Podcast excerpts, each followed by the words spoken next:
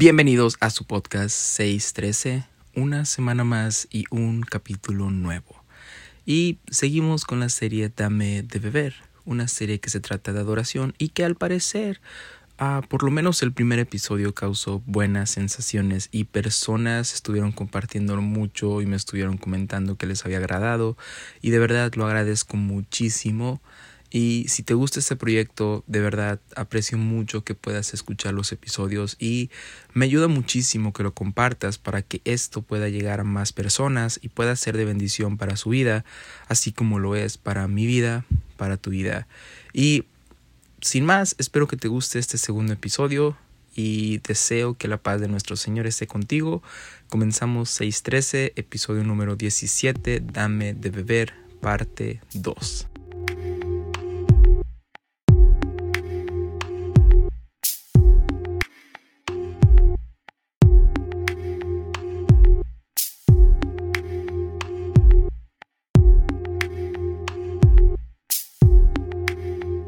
Así es, estamos en el episodio número 2 de Dame de Beber, que hasta el momento no tiene un título como tal. Ah, tal vez ya, ya sabes cuál es el título tú, porque ya lo viste. Pero bueno, quiero comenzar diciendo que estoy muy nervioso por este episodio, porque ah, habló muy fuerte a mi vida y al mismo tiempo me encantaría poder plasmarlo y presentarlo con las palabras correctas, adecuadas, para hacer este mensaje claro a cada uno de ustedes, porque de verdad creo que puede ser de mucha bendición y sobre todo puede ayudarnos a tener una convicción más fuerte a la hora de caminar con Cristo, servirle y por supuesto adorarle. Y en el episodio pasado hablamos de la historia que se encuentra en el capítulo 4 del Evangelio de Juan, y es una interacción que tiene Jesús con una mujer de Samaria, el cual al principio del episodio hablamos de que en los, en los capítulos anteriores había estado ya en Judea y gente había estado, entre comillas, adorándole, pero Jesús no aceptaba ese tipo de adoración porque no, pues no confiaba en ellos y sabía que no, no estaban adorándole en espíritu y en verdad, como le dijo a esta mujer que antes de interactuar con ella dijo que era necesario pasar por este pueblo que los judíos habían descalificado y que habían apartado, por así decirlo, de, de, de su fe, de su religión. Y Jesús dijo, no, yo quiero pasar aquí, tener esta interacción con esta mujer. Y de verdad, si no has escuchado ese episodio, te lo recomiendo muchísimo no tienes realmente que escucharlo para entender este, pero a lo mejor sí tienes que leer el capítulo 4 para, para entender un poquito a dónde vamos. quiero compartir una anécdota antes de entrar bien en lo que vamos a estar viendo el día de hoy, que creo que, que puede ser un poquito extenso, tal vez no en tiempo, pero sí en contenido. Así que si quieres tomar notas, de verdad te animo a tomar notas porque visitaremos algunas partes de la Biblia en el Antiguo y en el Nuevo Testamento, pero el enfoque seguirá estando en el Evangelio según el apóstol Juan. Y pues antes de que esto fuera pensado para hacer una serie, Dios estaba trabajando conmigo con el tema de adoración y me estuvo llevando a este capítulo 4 de Juan y ahí comencé a estudiarlo, a tomar notas y al final tener el resultado que quedó como un episodio que podía estar solo, un episodio aparte, que podía estar así en solitario y poderlo subir y hablar sobre, sobre ese tema de adoración, pero justo cuando terminé y estaba todavía analizando un poco todo lo que había recibido de parte de Dios en mi corazón, por así decirlo, y viendo los papeles y las notas, sentí tan fuerte de parte del Espíritu Santo hablando a mi vida y diciéndome, aún hay más. Y pensé, ah, ok, sí, ah, tal vez estoy recordando el episodio de aún hay más que tenemos ah, preparado y así, pero no. Lo que significaba era que aún había más sobre este tema y sobre esta interacción y sobre el Evangelio de Juan y sobre Jesús pidiendo agua. Y quiero que te grabes eso, Jesús pidiendo agua y todo relacionado a lo mismo, adoración. Ah, me asusté, no voy a mentir, y me puse muy nervioso porque comencé a recordar otros pasajes y otras historias y de pronto poco a poco todo se fue haciendo más claro y más claro y más claro y empezó a tener demasiado sentido hasta que ya no pude más y pues tuve que ir a mi cuarto y tener ese tiempo a solas con Dios y estar llorando porque pues sí, uh, tocó mucho mi corazón. pero sí, en el episodio anterior miramos esta petición de agua como una forma de buscar adoración de parte de Jesús y al final la mujer dejando su necesidad a un lado, decide adorar, ir a contar las maravillas, las buenas nuevas, por así decirlo, y comenzar el primer avivamiento en el tiempo que Jesús estaba aquí en la tierra. Pero si seguimos yendo por el Evangelio de Juan, podemos ver que Jesús continúa su ministerio y comienza a ganar fama, por así decirlo, y su nombre comienza a ir de boca en boca, pues él está predicando, Él está trayendo buenas nuevas, Él está sanando, Él está liberando, alimentando, llamando, amando, perdonando y muchas, muchas más cosas, todas en pro de la obra del Señor. También está enseñando. entonces, las personas quedaban maravilladas y al mismo tiempo había personas que se sentían asustadas o incluso enojadas porque no creían que que el mensaje de él era el correcto y tampoco creían que él era el Mesías que había de venir. Y algunos querían aprenderlo y encarcelarlo y crucificarlo y al final pues sí lo hicieron. Ah, no sé si no sabías esa historia, pero sí, spoiler, sí pasó. Llegaron a encarcelar a Jesús y a, bueno, pues crucificarlo antes. Lo torturaron y muchas cosas más. Pero antes de llegar a esa parte, Mientras Jesús estaba haciendo todas estas maravillas, hubo muchas personas que comenzaron a seguirlo y de cierta manera a creer que sí era el Mesías. O sea, había un grupo de personas que sí lo seguía y había un grupo de personas que lo odiaba con todo su ser y que estaba intentando tramar algo para pues para acusarlo y para que sufriera toda esta tortura. Pero como vimos desde el capítulo 2 y 3, y aún más adelante en el Evangelio de Juan, Jesús, a pesar del primer grupo que supuestamente lo adoraba, no se fiaba realmente de ellos y no aceptaba su adoración como algo agradable, pues sus corazones estaban alejados, aunque de labios lo alababan. Y esto me lleva a una pregunta. ¿Por qué Dios no aceptaba su adoración?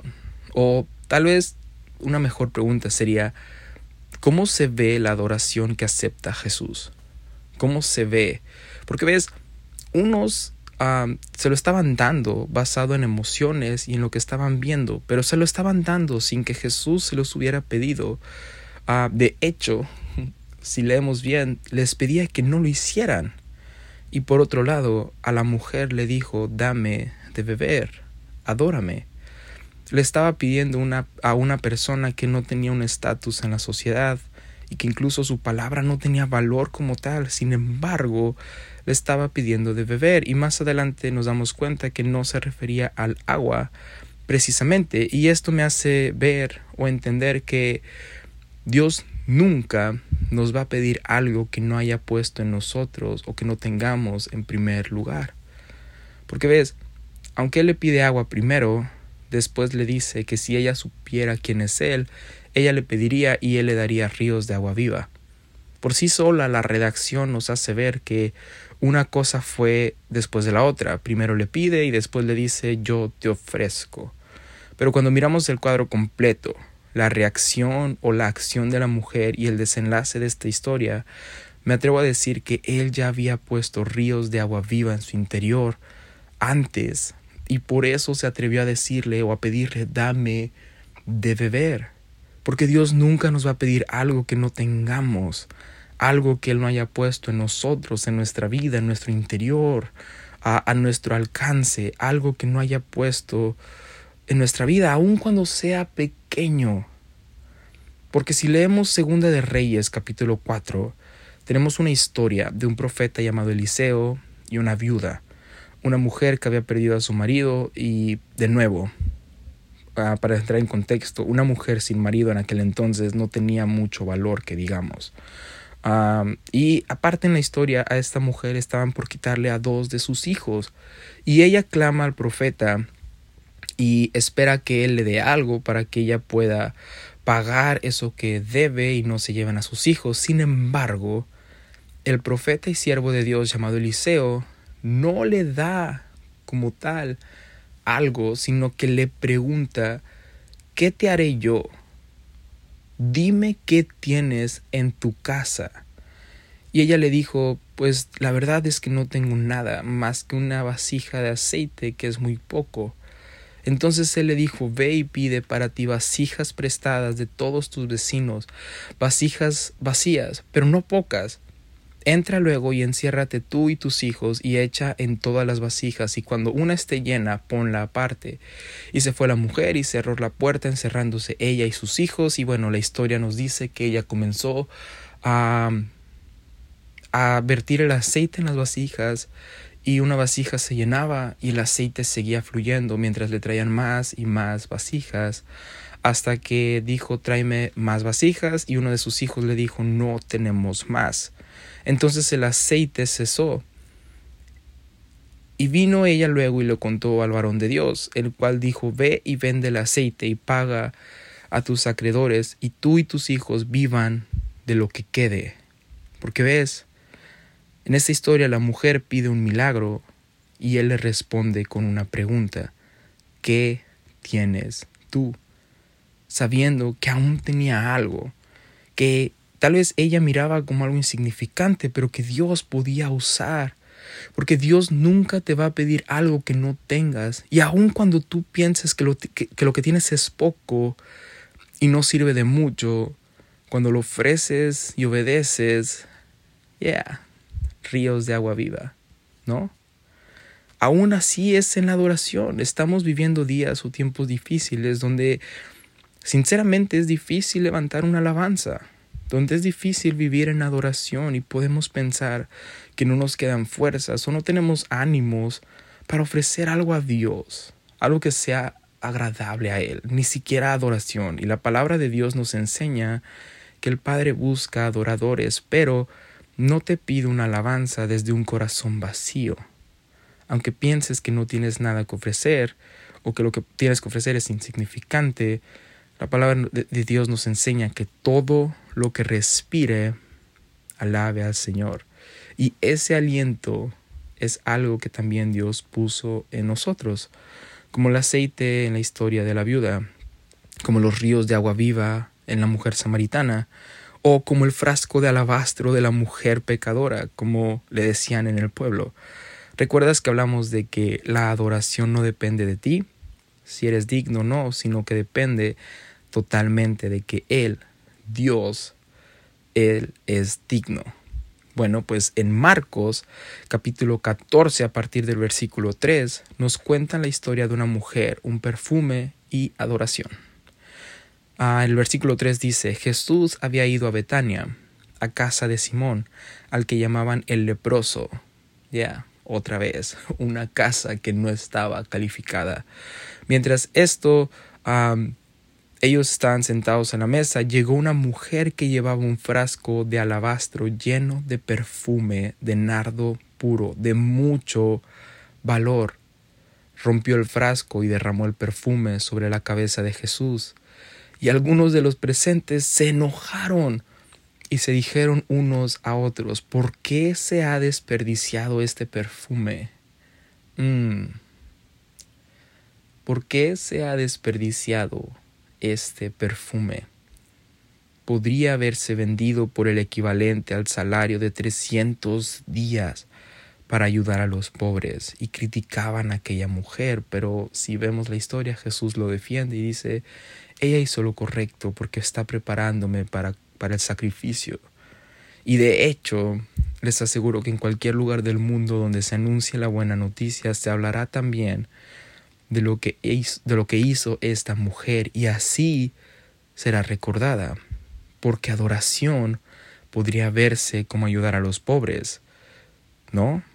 Pero Jesús conocía sus corazones y sabía que no lo estaban diciendo sinceramente. Y aunque ellos vieron como desperdicio este sacrificio de esta mujer que ofreció un perfume demasiado costoso, ella no lo vio como desperdicio. Ella no dijo, ah, voy a tirar este perfume que es muy caro, que, que vale muchísimo y que a lo mejor tenía mucho valor para ella, no solamente económico, sino también sentimental, sino que ella lo ofreció desde un corazón redimido, arrepentido, de adoración. Ahora, mi pregunta es, ¿qué tienes tú para ofrecer a Dios? ¿Qué es eso que ha puesto en ti para que sea derramado por completo a los pies de Jesús? Y esto puede ser muchas cosas, no solo cosas materiales. Puede ser tu tiempo, pueden ser tus habilidades, pueden ser tus deseos, tus anhelos, puede ser tu voluntad, todo. Porque ves, adoración puede verse como un perfume caro que se ofrece o también puede verse como un poco de aceite, como en la historia de la viuda. O puede verse también como lo que hizo otra viuda en el Evangelio de Marcos capítulo 12, Ah, en los versículos del 41 al 44 que dicen, estando Jesús sentado delante del arca de la ofrenda, miraba cómo el pueblo echaba dinero en el arca y muchos ricos echaban mucho. Y vino una viuda pobre y echó dos blancas, o sea, un cuadrante. Entonces llamando a sus discípulos les dijo, De cierto os digo que esta viuda pobre echó más que todos los que han echado en el arca, porque todos han echado de lo que les sobra, pero ella, de su pobreza, echó todo lo que tenía, todo su sustento, porque adoración es entregarlo todo, sea mucho o sea poco, sea algo que tú creas que es de mucho valor o incluso que tú lo mires como algo insignificante. Adoración es entregarlo todo, pero todo. Aun lo que crees que no tiene valor en ti, cuando lo ofreces para Dios se vuelve algo grato, de olor fragante, y aunque muchos lo vean como desperdicio, Dios no lo ve así. Porque ves, nos enfrentamos a preguntas diarias cuando vivimos en una sociedad que que poco a poco se está alejando más y más de Dios? ¿Por qué vas a la iglesia todos los domingos? ¿Por qué pierdes una hora de tu día en orar? Incluso pierdes otra hora en leer un libro tan antiguo. ¿Por qué desperdicias tu vida siguiendo algo que no puedes ver? Y así puedes poner la pregunta que sea que te pregunten. En pocas palabras, ¿por qué desperdicias tu vida? Y creo que la respuesta correcta podría ser, porque esto es adoración. Entrego todo y me entrego todo totalmente a Dios. Porque si tú conocieras quién es Él, tú le pedirías y Él te daría lo que tanto estás necesitando. Porque adoramos cuando damos de gracia lo que de gracia recibimos. Cuando derramamos todo lo que ha sido puesto en nosotros, en nuestra vida, en nuestras manos, cuando servimos con todo lo que tenemos, aún sea media hora de nuestro tiempo, porque todo se nos ha dado por gracia, aún la vida que tenemos, la libertad que tenemos, el aliento que tenemos, la salvación que tenemos no fue algo que nos hayamos ganado o que nosotros hayamos merecido. Es algo que fue pagado por precio de sangre y sangre que fue derramada, no la mitad, no una parte, completamente. Porque ves, Jesús por ti, por mí, por nosotros se entregó enteramente. Divinamente vino a este mundo y humanamente lo entregó todo. Y el Evangelio de Juan, que es el que estamos viendo, nos enseña que, que él entendió muchas cosas mientras estuvo con Jesús. Y una de las más importantes fue precisamente sobre adoración. Adoración es más que palabras bonitas a nuestro Dios. Porque ves, cuando Jesús iba a ser crucificado, primero tiene que ir a Jerusalén y tiene esta escena que la Biblia describe como la entrada triunfal en Jerusalén y las personas que habían escuchado de su fama, ¿te acuerdas de las personas que, que, platicamos al principio que comenzaban comenzaban a seguirlo porque habían visto sus milagros? Bueno, pues todos ellos salieron a las calles y tiraban palmas y tiraban como ofrendas delante de él y decían, Osana, Osana al rey en las alturas y estaban alabando, entre comillas. Y a diferencia de lo que Jesús dijo de esta mujer que solo, que solo dio dos monedas, no aceptó la adoración de ellos, al contrario, saliendo de Jerusalén, lloró y exclamó, Jerusalén, ¿en qué te has convertido? Porque adoración es más que palabras bonitas. Adoración es entregarlo todo, entregarse todo. Jesús fue el ejemplo perfecto de esto. Podríamos decir que Jesús fue ese frasco de alabastro que se quebró por amor, que fue, fue ese aceite que el mundo vio como algo insignificante, pero que suplió todas nuestras necesidades y sanó todas nuestras enfermedades. Jesús fue esas dos monedas que el mundo vio como algo que no tenía valor, porque como Natanael dijo, y el mundo judío pensaba, ¿acaso podrá salir algo bueno de Nazaret? ¿Acaso este bebé que nació en un pesebre es realmente valioso? ¿Acaso esta persona que es hijo de un carpintero es realmente el Mesías? Pero terminó siendo el sacrificio más hermoso de todos el acto de adoración más hermoso de todos. Y, y algo que me vuela la cabeza. Y en esto quiero que abras tu corazón, por favor. Y quiero que estés abierto a lo que habíamos platicado en el episodio pasado y esto que estoy a punto de decir. ¿Ok? Cuando Jesús estaba en la cruz, en el acto de amor más grande de todos, el Evangelio de Lucas nos dice que era como la hora sexta, la misma hora o el mismo periodo de tiempo en el cual se había encontrado con esta mujer en Samaria. Cansado del camino, ¿te acuerdas? Porque en el capítulo 4 de Juan nos dice que cuando se iba a encontrar con esta mujer también era como la hora sexta. Y bueno, tiempo después estaba muriendo por nosotros en una cruz, pagando nuestros pecados y muriendo en nuestro lugar. Y en el mismo Evangelio, en el Evangelio de Juan, en el cual encontramos ese capítulo 4 donde interactúa con esta mujer a la hora sexta, capítulos después, a la misma hora o el mismo periodo de tiempo, por increíble que parezca,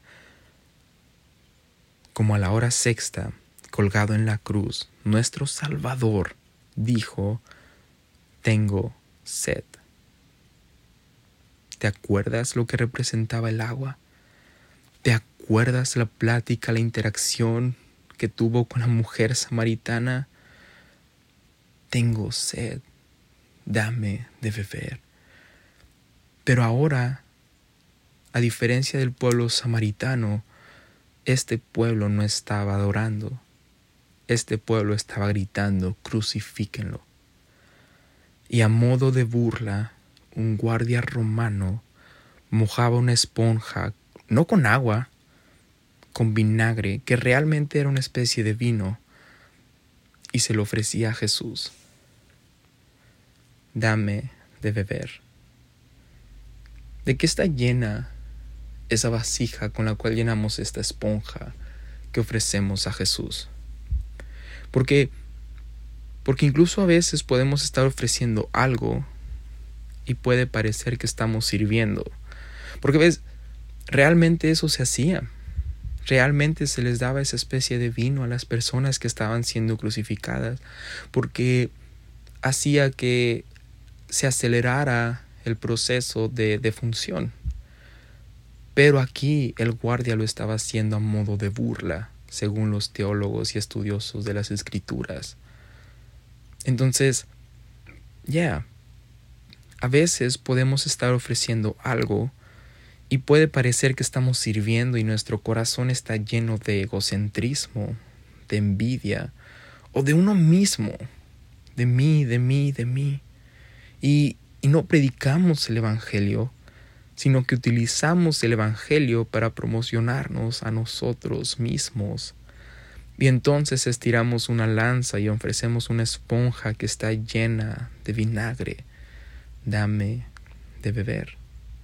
Y sabes, y con esto quiero terminar el episodio de hoy, porque creo que Juan, el apóstol, el que está escribiendo todo este Evangelio, lo entendió muy bien porque a lo largo de su caminar con Cristo, de todo lo que estuvo aprendiendo, creo que entendió que adoración también era quedarse.